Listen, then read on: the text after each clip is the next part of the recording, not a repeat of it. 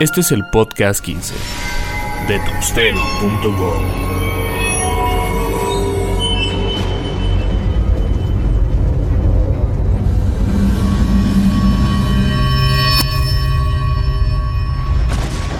El año era 1997.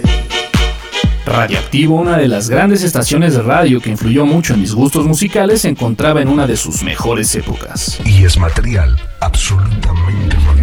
Depeche Mode, grupo del cual me considero fan from hell, lanzaba su más reciente álbum de nombre Ultra con los sencillos Barrel of a Gun, It's Not Good, Home, Useless, rolas como Don't Speak y Around the World. llenaban la lista de los más vendidos. MTV no era la basura que actualmente tenemos. ¿Cómo están? Les mando un saludo. Yo soy Gabo de MTV y bueno, también está el, los 10 más. Ahí está, para que estemos en contacto. Muchos saludos a todos y chido.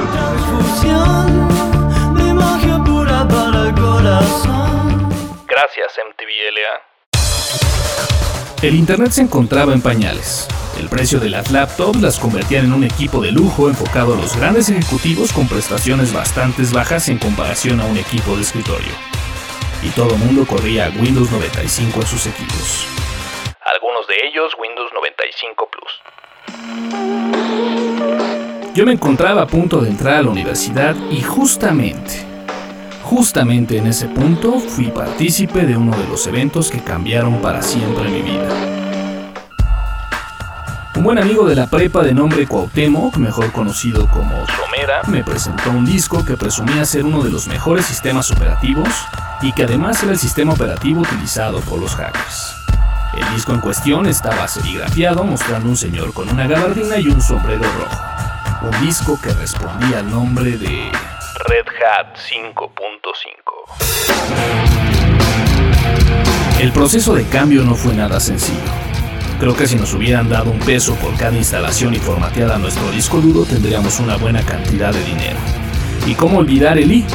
En instalaciones fallidas. Cada distribución de Linux que nos llegaba a las manos la probábamos y cada que completábamos la instalación con éxito era una verdadera victoria. La siguiente batalla comenzó en el trabajo diario. Si bien ya contábamos con una instalación de arranque doble, el trabajo en Linux era un poco limitado. ¿Y a qué nos referimos con limitado?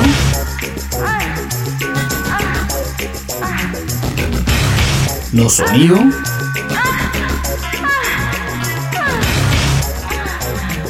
no internet, ¿Recuerdan los Win Modems? Comprar un modem externo era todo un lujo, el cual no podíamos darnos en ese momento. Recuerdo llegar a la plaza de la computación con el CPU de Somera a probar modem tras modem para ver si le agradaba al pingüino. Sin mucho éxito, por cierto. Y ya ni hablar de las famosas PCMCIAs.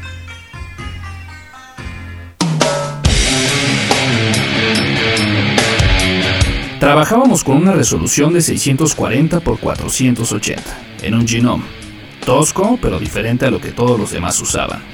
Orgullosos de tener un GIMP y de ejecutar comandos para poder visualizar el contenido de un CD o un floppy. Creo que el verdadero sueño de aquella época era poder contar con un escritorio digno de competirle a cualquier Windows y sus famosos temas. El poder escuchar nuestros CDs desde el player de Linux, que ese sí que estaba bonito. Checar nuestro correo desde una shell utilizando Mundo Pine, así como interactuar por el IRC utilizando el XChat. La verdad, no pedíamos mucho. venciendo al sistema, recordándonos que podíamos ser libres, romper las cadenas de lo que todo mundo hacía en ese momento, ir en contra de la tendencia windowsera, pues no recuerdo haber escuchado mucho de Mac en ese entonces. La información era muy poca, de gente que conocía y usaba Linux, mejor ni hablar. Parecía que fuera de Somera no existían. Todos nos resguardábamos en un mundo virtual. El anonimato imperaba en la red. El llegar a contar con un sistema Linux te hacía diferente. Podías tener o no tener sonido, tener o no tener internet. Pero tener una consola y tener el control del root te convertía en todo un Linuxero. En todo un Linuxero.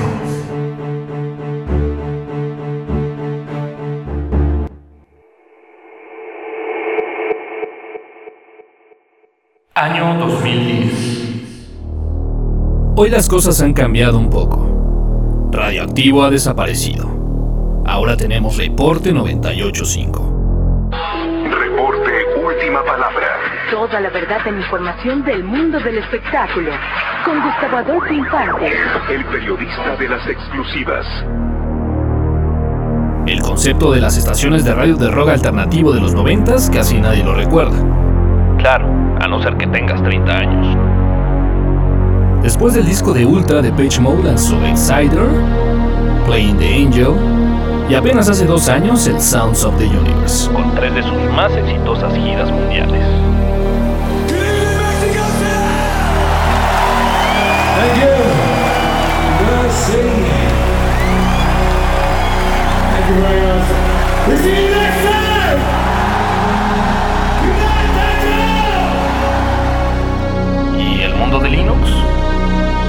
Recientemente en la red encontré un post con el título Ubuntero no Linuxero.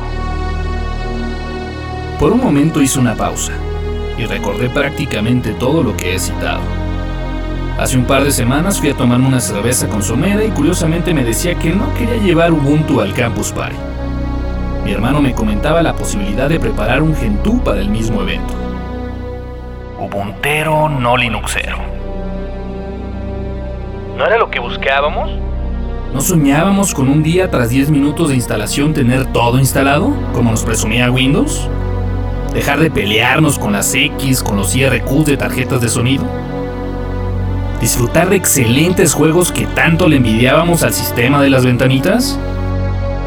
¿Olvidarnos de las incansables dependencias de paquetes para poder instalar una aplicación?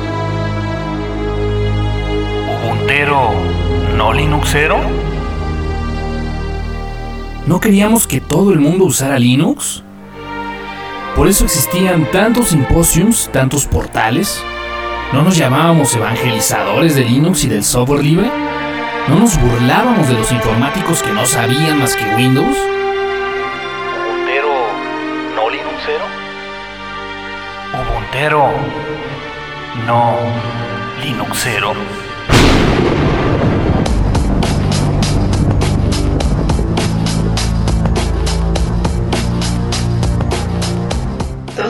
Ubuntu y ya se siente Linuxero. Pues yo soy Ubuntero. Hace muchos años me instalaron otra distribución porque no fui capaz ni de instalarla. Y luego una vez que la tuve, no supe qué hacer.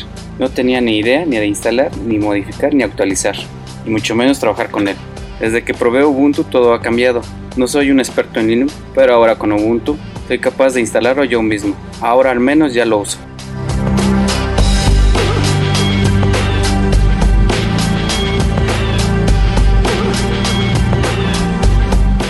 Mi opinión respecto a eso es que los que usan Debian les da rabia que Ubuntu se haya vuelto más popular, siendo que Ubuntu está basado en Debian.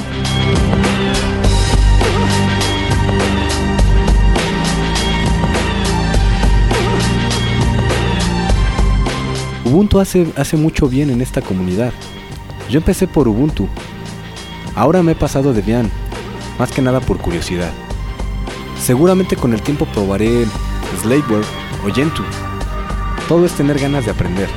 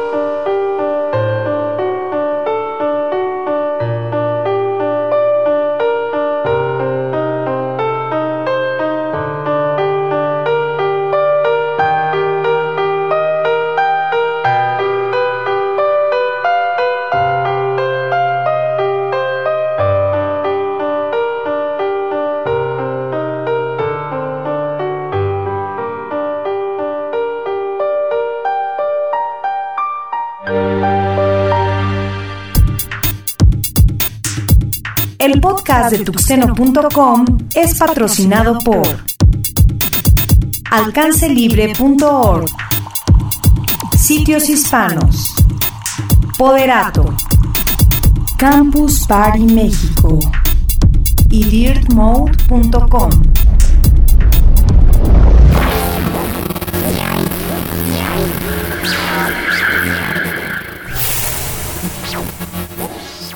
Los contenidos del podcast están bajo la licencia Creative Commons, atribución versión 2.5 México. Initiating shutdown sequence. Launch authorization received. Countdown sequence initiated.